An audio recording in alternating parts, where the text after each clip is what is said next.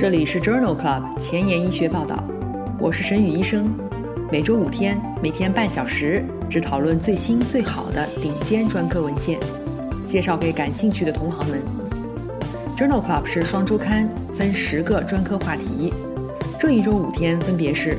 风湿免疫星期一，泌尿肾内星期二，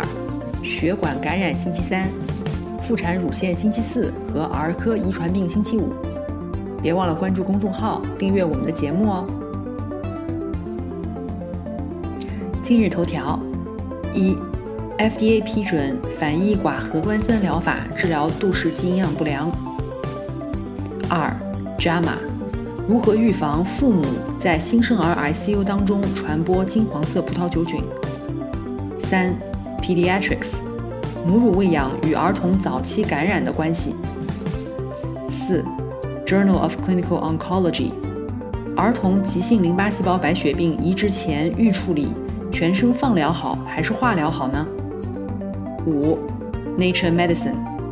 高危儿科癌症的全基因组分析计划指导治疗。这里是 Journal Club 前沿医学报道，儿科遗传病星期五，Pediatrics Friday，我是主播沈宇医生，精彩即将开始，不要走开哦。今天的新药研发介绍的是杜氏肌营养不良的反异寡核苷酸疗法。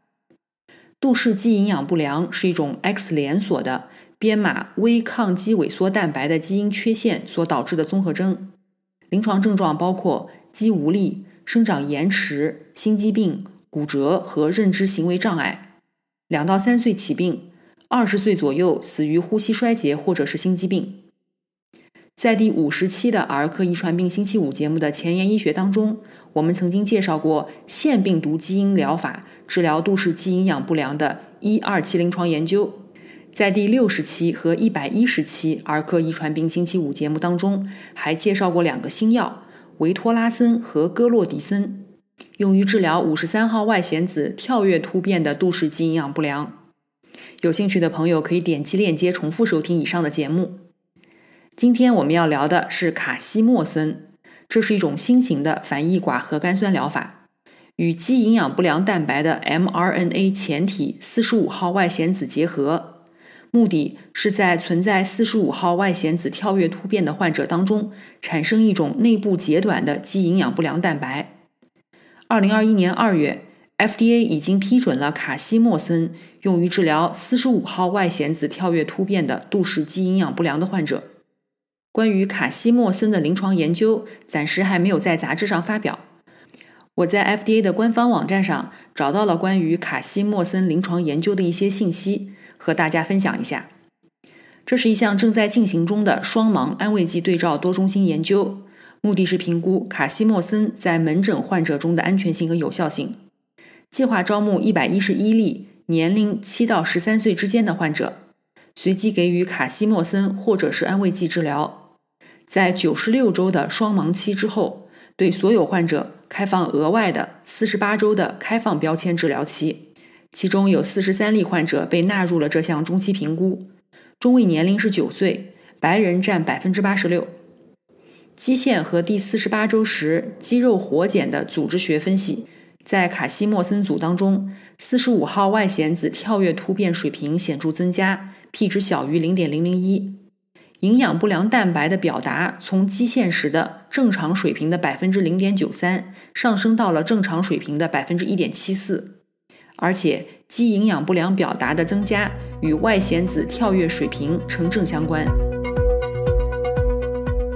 今天的临床实践板块，我们来聊一聊新生儿感染。新生儿的感染主要累及呼吸系统、胃肠道系统，严重的可以发展成脓毒症。或者是脑膜炎、脑炎，其中最常见的感染包括呼吸道合胞病毒感染、副流感病毒感染、流感病毒、轮状病毒、肠道病毒等。呼吸道合胞病毒和副流感病毒都是单链 RNA 病毒，通过眼睛和鼻腔黏膜传染。在去年十一月份，我们曾经聊到过新生儿感染当中的呼吸道合胞病毒感染。感兴趣的朋友可以重复收听第二十期的节目哦。今天我们首先来聊一聊小儿的重耳炎。文章发表在《Pediatrics》二零二一年一月刊上。这一项多中心的横断面研究，目的是讨论不发烧的急性重耳炎的患儿侵袭性细菌感染的患病率和不良事件。一共招募了急诊就诊的一千多例九十天以下的不发热的婴儿。研究当中，通过血液和脑脊液培养来诊断菌血症和脑膜炎。进行血培养的两百多例婴儿当中，没有发现菌血症。进行脑脊液培养的一百多例婴儿当中，也没有发现细菌性脑膜炎。接受三十天随访的六百多例婴儿当中，只发现了一例淋巴结炎和一例培养阴性的脓毒症。这项研究认为，临床诊断为急性重耳炎的不发烧的婴儿，侵袭性细菌感染的发生率非常低，不良事件发生率也很低。今天讨论的第二篇文章聊的是腹肠弧病毒感染以后中枢神经系统的表现。这是一项系统综述，发表在《Lancet》柳叶刀杂志儿科学子刊上，二零二零年八月刊。腹肠弧病毒是新生儿和幼儿中枢神经系统感染的主要原因，与神经后遗症和神经发育延迟有关。这项综述对二十篇临床研究进行了分析。目的是评估三月龄以下出现腹肠弧病毒中枢神经系统感染的患儿，直到十六岁时的短期、中期和长期神经后遗症以及神经发育迟缓的状况。在荟萃分析当中显示，随着时间的推移，儿童神经后遗症的比例不断升高，短期随访为百分之五，长期的随访就上升到了百分之二十七，而且。在长期随访当中，怀疑有神经发育迟缓的儿童比例大于等于百分之九。这项荟萃分析表明，长时间的随访十分重要，最好对于所有曾经有过中枢神经系统感染的学龄前或者学龄儿童进行随访。虽然临床表现不严重，但是随着时间的推移，相关的神经后遗症和神经发育迟缓的比例会越来越高。今天分享的第三篇文章发表在《JAMA》二零二零年一月刊上。金黄色葡萄球菌是新生儿重症监护病房相关感染的主要病原菌。父母身上的定植菌是一种公认的侵袭性金黄色葡萄球菌在 ICU 当中传播的原因。这一项随机对照研究的目的是讨论如何预防父母向新生儿传播金黄色葡萄球菌。这项研究使用的干预方式是给予父母鼻内莫匹罗星给药以及外用洗鼻肽。整个研究一共纳入了两百三十例 NICU 住院的新生儿以及他们的父母，父母存在金黄色葡萄球菌定植的问题。NICU 住院的婴儿百分之五十五为男婴，百分之七十六为单产，平均出生体重为一千九百克，百分之七十六为阴道分娩。平均父母的年龄为三十一岁，整个研究持续了五天。经过九十天的随访，婴儿当中金黄色葡萄球菌定植的比例高达百分之三十八点九，其中将近百分之六十的菌株与父母携带的菌株是一致的。在干预组和安慰剂组当中，婴儿定植金黄色葡萄球菌的比例分别为百分之十四和百分之二十八。干预组中定植金黄色葡萄球菌的风险降低百分之五十七，风险比为零点四三。这些婴儿当中定植球菌的比例分别为百分之三十一和百分之四十五，干预组的风险降低了百分之四十三。这一项随机对照研究认为，与安慰剂相比，给予父母鼻内莫匹罗星以及外用洗鼻肽。可以显著的减少新生儿金黄色葡萄球菌的定植，然而需要进一步的研究来重复这些发现，并且评估其普遍性。今天分享的第四篇文章，同样也是发表在《Lancet》柳叶刀杂志的儿科学子刊上，二零二零年四月刊。新生儿早期脓毒症的定义是指出生以后七十二小时以内。从血液或者脑脊液培养当中分离出致病菌，并且接受五天以上的抗生素治疗，或者是抗生素治疗直至死亡。这一项前瞻性的研究目的是评价足月和早产儿当中早期脓毒症的发生率、微生物学变化以及死亡率，一共包括了胎龄二十二周以上、体重大于四百克的患有早期脓毒症的新生儿，共二十一万例，一共检出了二百三十五例早期脓毒症，其中胎龄二十二至二十八周的婴儿当中发生率最高，高达千分之十八。早产儿当中最常见的病原菌为大肠杆菌，足月婴儿当中最常见的病原菌为 B 族链球菌。新生儿经验性抗生素治疗最常使用的是氨变西林和氢大霉素，但是只有百分之二十二的大肠杆菌菌株对于氨变西林是敏感的，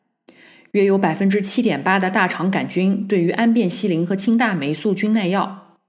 百分之二十九的早产儿死亡。足月婴儿没有死亡的报道，与2006至2009年的监测相比，极低出生体重儿的大肠杆菌感染率较前上升。这项研究证实了早期脓毒症在新生儿中预防大肠杆菌感染和 B 型链球菌感染的重要性。虽然氨变西林和氢大霉素在大多数情况下仍然是有效的抗生素，但是应当持续的监测致病菌的抗生素敏感性。今天分享的最后一篇文章讨论了母乳喂养与儿童早期感染之间的关系。这篇文章发表在《Pediatrics》二零二零年十一月刊上。关于母乳喂养和一岁以上儿童的感染之间的关系尚不清楚。这一项以人口为基础的出生队列研究当中，调查了母乳喂养与一到三岁儿童因为感染住院风险之间的关系，总共纳入了八百多例母子。母乳喂养的中位持续时间为七点六个月，纯母乳喂养两个月。其中两百例婴儿在三岁以前因为感染住院。分析以后发现，母乳喂养时间越长，因为感染而住院的风险降低百分之四，风险比零点九六。这种关联性最强是在一岁以内。对于纯母乳喂养的婴儿，因为感染住院的比例降低了百分之十二。风险比为零点八八，母乳喂养与一到三岁之间无需住院的感染之间没有保护性的关联，因此作者认为延长母乳喂养的时间，特别是纯母乳喂养，可以预防出生以后第一年因为感染住院的风险，但不能预防无需住院的小感染的发生。想要紧跟科研热点。实时更新临床理念，但是烦恼于没有时间吗？上下班路上给我半小时，我把专科研究说给你听。想研究交叉学科的内容，但是苦于非专科的知识仍然停留在书本水平吗？每周五天，我们分十个专科话题，把文献讲给你听。Journal Club 前沿医学报道，拉近科研和临床的距离。今天临床实践的第二部分。我们来聊一聊急性淋巴细胞白血病。急性淋巴细胞白血病淋巴瘤 （ALL） 或者是 LBL 是儿童最常见的癌症形式，约占儿童期恶性肿瘤的百分之三十。治疗采取多药治疗的方案，分为诱导期、巩固期和维持期，并且包括针对中枢神经系统的治疗。诱导阶段的目的是初步完全缓解。常用的药物包括长春新碱、泼尼松、甲氨蝶呤、伊马替尼、达沙替尼。最常见的危及生命的不良事件包括肿瘤溶解综合征、血栓形成、出血和感染。巩固阶段的目标是预防白血病细胞再生，降低残余肿瘤负荷，预防耐药。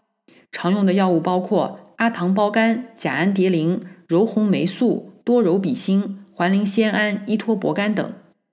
维持期间，患者继续接受低强度的药物持续治疗，这其中包括六球嘌呤、甲氨蝶呤、长春新碱和泼尼松。在今年二月份，我们曾经聊到过关于儿童急性淋巴细胞白血病，具体是在第七十期《儿科遗传病星期五》节目当中。感兴趣的朋友可以点击链接重复收听。今天我们要聊的第一篇文章是关于急性儿童淋巴细胞白血病患者进行造血干细胞移植之前的预处理问题。这篇文章发表在《Journal of Clinical Oncology》二零二一年二月刊上。移植之前的预处理通常使用的是全身放疗，但是长期的副作用十分显著。那么，是否可以用化疗来替代全身放疗呢？目前尚不清楚。这项 Forum 研究是一项随机的对照开放标签国际多中心三期非裂效性的研究，研究对象是四百多例。诱导期治疗完全缓解的，准备进行异基因造血干细胞移植的儿童，移植之前的预处理方案分为全身放疗组和化疗组。全身放疗组的儿童给予十二格瑞全身放疗联合依托泊苷，化疗组的儿童接受福达拉宾、赛替派、白硝胺或者是苏硝胺联合化疗。中位随访两点一年以后，与化疗组相比。全身放疗组的患者两年的总生存率显著升高，分别为百分之九十一和百分之七十五。两组当中，两年累计复发率分别为百分之十二和百分之三十三，p 值小于零点零零一。治疗相关的死亡率分别为百分之二和百分之九。这项 Forum 研究认为，与化疗相比，全身放疗联合依托泊苷可以改善生存，降低复发风险。因此，作者推荐四岁以上的高危急性淋巴细胞白血病的患儿使用全身放疗加依托泊苷作为移植前预处理的方案。今天分享的第二篇文章讨论的是 B 细胞急性淋巴细胞白血病合并 ABL 类基因融合的患者的预后。这篇文章发表在《Lancet Hematology》二零二一年一月刊上。这是一项多中心回顾性的队列研究，在新诊断的急性淋巴细胞白血病的儿童当中，大约有百分之三携带除了 BCR-ABL1 以外的 ABL 类基因融合。目前，酪氨酸激酶抑制剂可以靶向的治疗此类的白血病。这项研究的目的是评价在酪氨酸激酶抑制剂出现以前。携带有此类基因融合的 B 细胞淋巴细胞白血病儿科患者的基线特征和预后，这是一项多中心回顾性队列研究，纳入了一百二十二例急性淋巴细胞白血病患儿，他们存在以下的基因突变：ABL1 融合基因阳性占百分之三十三，ABL2 融合基因阳性占百分之七，CSF1R 基因融合阳性占百分之八。PDGFRB 融合基因阳性占百分之五十二。研究当中纳入的所有的患儿，五年的无事件生存率为百分之五十九，五年的总生存率为百分之七十六，五年累计复发率为百分之三十一。约有三分之二的患儿在诱导治疗结束以后，最小残余病变大于等于百分之一。这一类的患者预后不良。其中，ABL2 基因融合和 PDGFRB 基因融合的现象最常见，分别为百分之八十六和百分之八十八。在所有患者当中，接受异体干细胞移植的患者五年的累计复发率更低，分别为百分之十七和百分之四十五。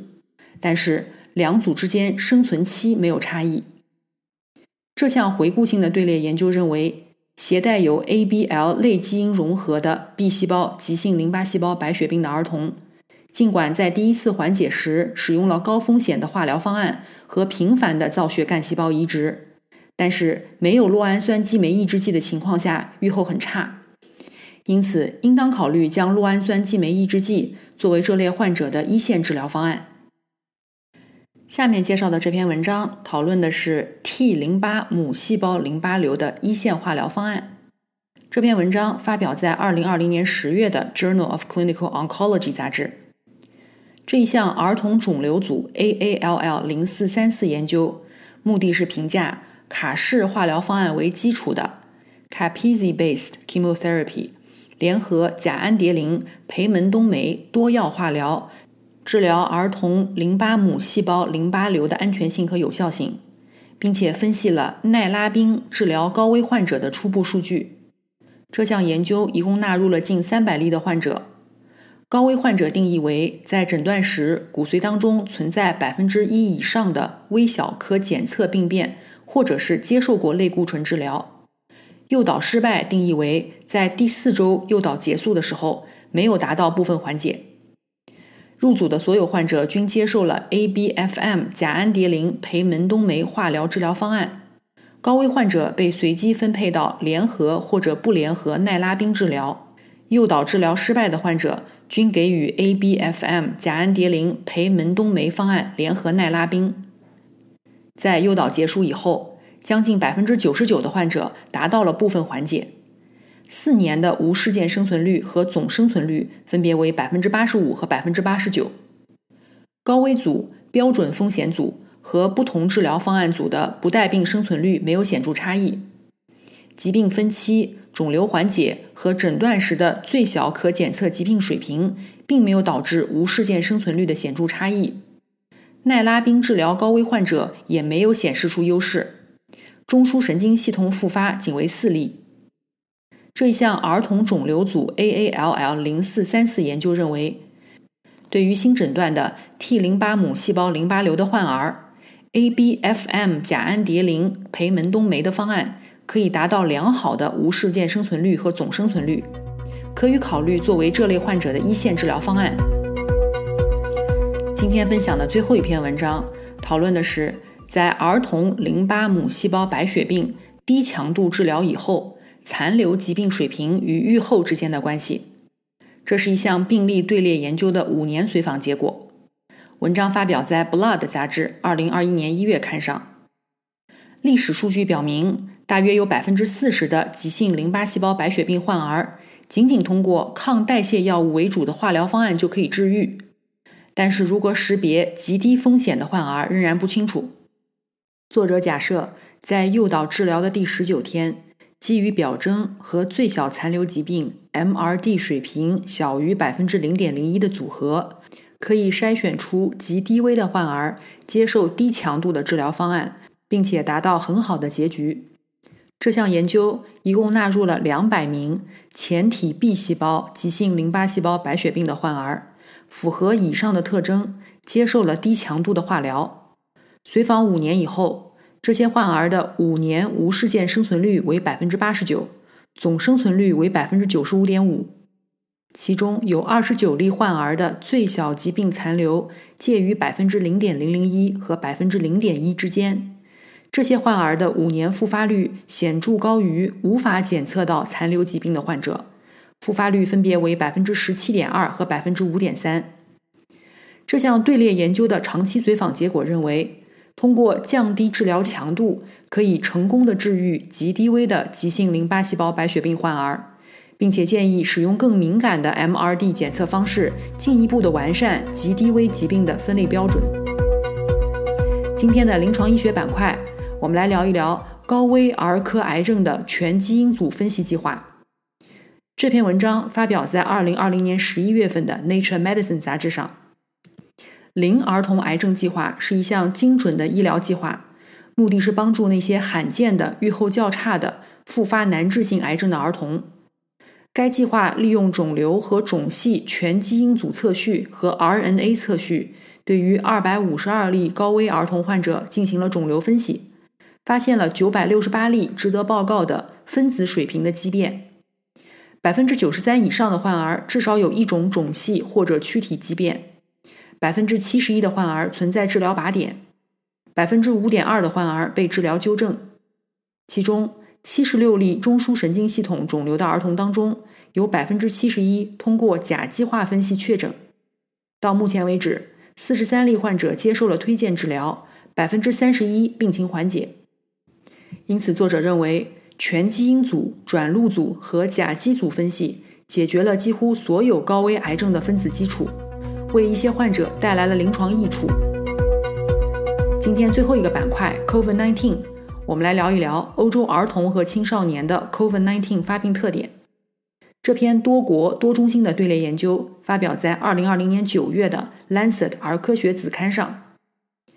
这项多中心的队列研究涉及25个欧洲国家、82个卫生机构。使用了儿科结核病网络以及其他儿科传染病专家和儿科肺科专家组成了研究小组，收集了几乎所有18岁以下 SARS-CoV-2 病毒感染的患儿共580例，平均年龄五岁，有四分之一有基础疾病，百分之六十二住院，四十八人入住 ICU，二十五人需要机械通气，中位的持续时间为七天。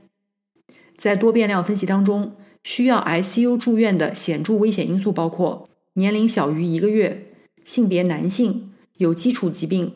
下呼吸道感染症状或者体征。目前最常使用的抗病毒药物包括羟氯喹、瑞德西韦、洛匹那韦、利托那韦、奥司他韦。